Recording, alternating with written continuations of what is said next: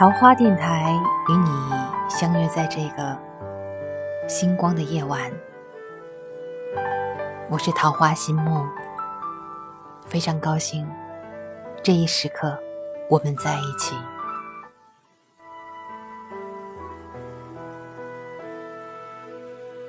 今晚的治愈来自一篇非常有温度的文字。还是那句话，不管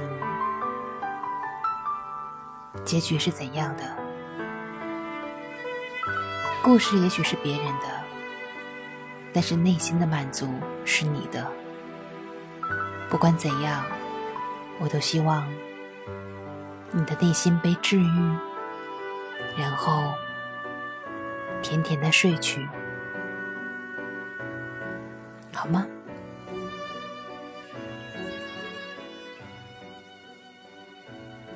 我喜欢你，才是最深的套路。作者：奔放的招财猫。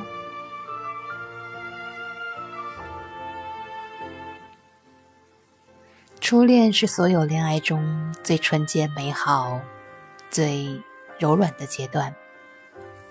很多人说。初恋是最终没有结果的。白晓呢，偏不信这个邪。她说哪天她跟男朋友领证的时候，请我们吃满汉全席。我们盼这顿大餐，盼了五年，最终还是泡汤了。白晓跟大刘是初恋，从高一开始的。刚开学那天，到班级集合，老师点名认人，一遍点完，老师在讲台上问：“还有没点到的吗？”一个女生站起来说：“还有我。”老师问：“你叫什么？”她说：“白晓。”老师低头又看了一眼名册，说：“没有你呀。”白晓问：“这不是三班吗？”我旁边的大刘阴阳怪调的喊了一句。迷路了吧？这是二班。然后哄堂大笑，白小红着脸低头跑了出去。白小跑出去之后，大辽跟我说他要追她。我一本正经的劝他：“咱们是带着光荣而艰巨的学习使命来的，可不能早恋呢。早恋猛于虎，到时候死无全尸。”大刘说：“他愿意死在白晓的长裙之下。”下课后，大刘跑到了三班门口，大喊白晓的名字。十几秒钟后，白晓从人群中挤出来，看到的是大刘又红了脸。大刘向白晓道歉，不是故意让他难堪的。白晓点头表示接受道歉，但是脸依旧是红的。大刘还给白晓买了很多的零食，趁白晓在的时候呢，偷偷的塞进他的课桌里，学雷锋不留名的。不过后来还是被白晓找上门来，问是不是大刘干的。大刘否认：“你凭什么认为是我干的？”白晓说了一句，笑得让我肚子疼。他说：“你当我们班人都瞎呀？你这么大个子看不见的。”白晓继续问大刘什么意思？大刘喜欢呢，脱口而出：“我喜欢你啊！”白晓红着脸又跑开了，一袋子零食散落在地上。秉着不浪费的精神，我呢都收入囊中。等着白晓和大刘再次出现在我面前的时候，是牵着手的。白晓的脸依旧红扑扑的，特别羞涩。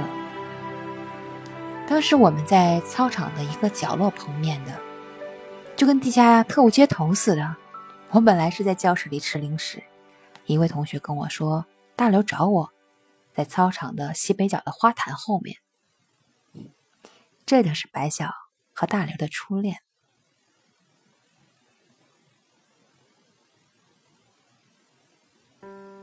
我曾经问过白晓，大刘长得一点都不帅，怎么就跟他好了呢？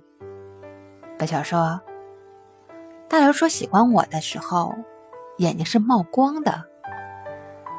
那一刻，我感到周围都暗了下来，很奇妙，我觉得拥有了全世界了。高三毕业那会儿，我们聚会，白晓拉着大刘的手说：“哪天我们领证的时候，请你们吃满汉全席。”然后这次聚会在我们的祝福声中结束了。包括白晓和大刘，也包括在场的每一个人，我们都觉得满汉全席总有一天会摆在我们的面前。直到大二那年。他们闹分手。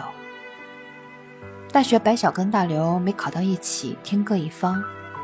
白晓觉得没什么，不就异地恋吗？总有毕业的那一天。我跟大刘继续上同一所大学。白小嘱咐我看住大刘，我拍着胸脯保证。大学的第一年，白小和大刘的爱情还是比较稳固的，除了频繁的电话和网络。大刘还是每个月到白小所在的城市两趟。问题就出在了大二，我无意的撞见了大刘跟另一个姑娘在一起。我们擦肩而过，大刘假装不认识我。晚上大刘来找我，我们到操场去谈。他说他不喜欢白晓了。我问他为什么？白晓都能坚持下去，你为什么就坚持不下去呢？大刘表示，初恋最终在一起的可能性很小的，异地恋最终在一起的可能性也很小。他跟白晓异地加初恋，最终在一起的可能性微乎其微，几率小又不代表绝对。最终，大刘还是讲了实话。其实当初我追白晓，根本就不怎么喜欢他，充其量就是有点好感，对恋爱好奇。我说：“可是白晓很喜欢你啊，你应该有责任的。”大刘说：“我对麋鹿也有责任啊，我是真喜欢他，我只能为一个人负责，我选择我爱的。”我会跟白晓说清楚的，这事你甭管了。又跟大刘吵了几句，我离开了。大概过了一个星期，我接到了白晓的电话，我非常抱歉的连说几声对不起，抱歉没有看住大刘。他告诉我他来了这里，不过迷路了，问我能不能去接他一趟。根据白晓的描述，我兜了几个圈子才找到他。这次算是真正领略到了白晓的路痴症有多严重，怪不得当初他能够走错教室。我带他到我们学校附近的一家小菜馆吃东西，他看起来饿坏了，猛吃了一会儿，突然抬起头，你知道吗？我坚持了五年，我以为再坚持坚持就能一辈子的。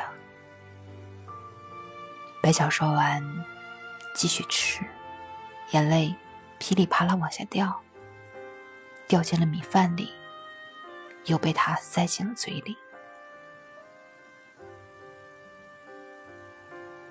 我不知道说什么好，悄悄的。给大刘发信息，把坐标告诉他。大刘来了，坐在我旁边，白晓的对面。白晓抬起头，哽咽的说：“你来了。”大刘说：“既然来了，就说开吧。”白晓说：“我既然来了。”就是不希望咱们分手，我是来妥协的。大刘坚持说：“爱情是两个人的事情，一个人是坚持不了的。白小哭得更厉害了。你说过你喜欢我的呀，大刘，你太天真了，初中而已，你那么当真。何况人和事儿都是会变的。最后两人谈崩了。白晓吃完东西，打算买张火车票连夜回去。大刘没有送他的意思，也不让去送。让他打车自己走，算是最后的绝情。也许大刘怕做的心软，让白晓觉得还有希望。绝望不是最可怕的，最可怕的是隐隐约约的希望，但是就是不能死而复生。我跟大刘走在半路上，良久。大刘都没有跟我说点什么的意思，我突然问道：“之前你们在一起的时候，你总是去他的城市找他，不让他过来，是不是就是怕他走丢了？”大刘说：“我都不知道他小脑是怎么发育的，路痴癌晚期，外加平衡感失调，走路都能自己把自己的脚给踢肿了。”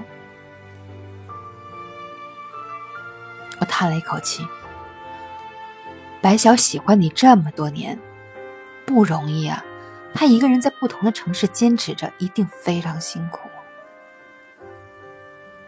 大刘突然停了下来，到路边停车，边挥手边说：“我去找他，把他送上火车。这丫头没准上错车了，不知道奔哪个城市去了。”大刘焦急的离开，我感到一丝丝的欣慰。我刚走到学校门口，就接到了大刘的电话。他说他没找着白晓，打他手机关机了，让我赶紧回去吃饭的那条路找，他一定在附近。因为大刘曾经跟白晓说过，如果迷路了，就在原地等，我会回来找你。我们都知道，白晓会一直记得，刻在心里。大刘的话。他从来都那么当真。我跟大刘几乎同时到的，看到白脚就站在路边，他脸上的泪已经干了，尴尬的苦笑着对我们说：“走了几条街，不知道走哪里去了，没打上车，就又回来了。我一干人也不敢走太远。”大刘把他送走了。最终，两个人还是没有在一起。在即将毕业的某个下午，我跟大刘百无聊赖的在操场上转圈儿。他收到条彩信，是一张日落的照片，白晓发来的。大刘跟我说，他曾经答应过他，带他去海边看日出日落。接着，大刘的手机又响了，收到条白晓的信息，上面写着：“别担心，我终于学会了看地图，走不丢的。”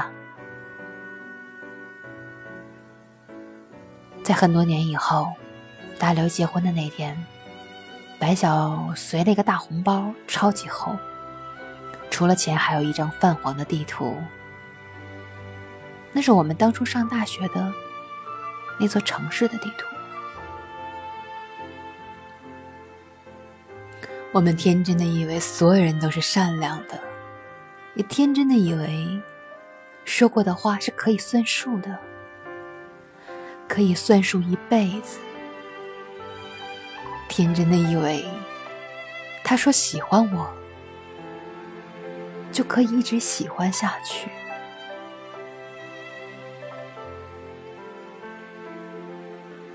我们因为某个人的一句话就可以坚持很久很久，直到对方告诉你：“假的，别傻了，你太天真了。”现在变了，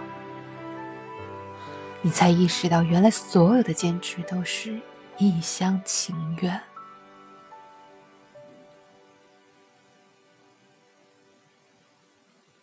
把不是诺言的话语，随口说出的话语，都当作是诺言，好好珍惜着，直到最后，我们变得连诺言都不敢轻信。记得某部电影的宣传语是：“爱对了是爱情，爱错了是青春。”然而，爱情哪有什么保障可言？它那么脆弱。不稳定，虚无缥缈。只是大刘是白小的一整个世界，而后来，大刘的世界里没有白小罢了。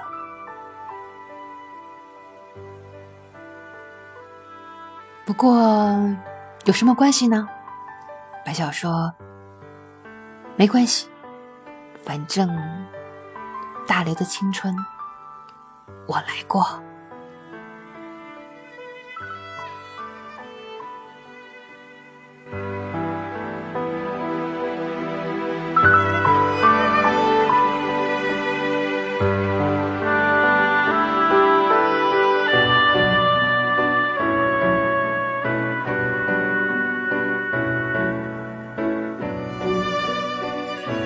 似乎在心疼白小的时候，也偷偷的心疼了一下自己，是吗？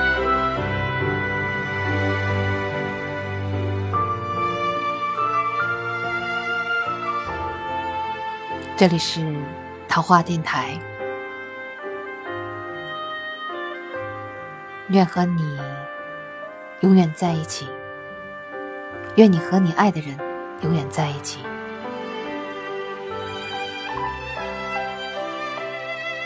晚安，答应我，一定要有一个好梦啊！